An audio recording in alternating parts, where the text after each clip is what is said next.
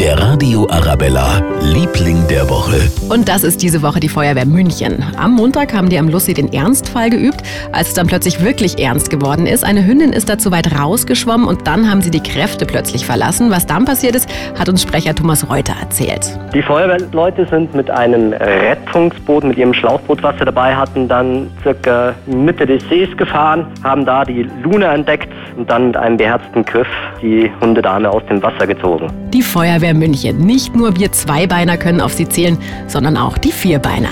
Der Radio Arabella, Liebling der Woche.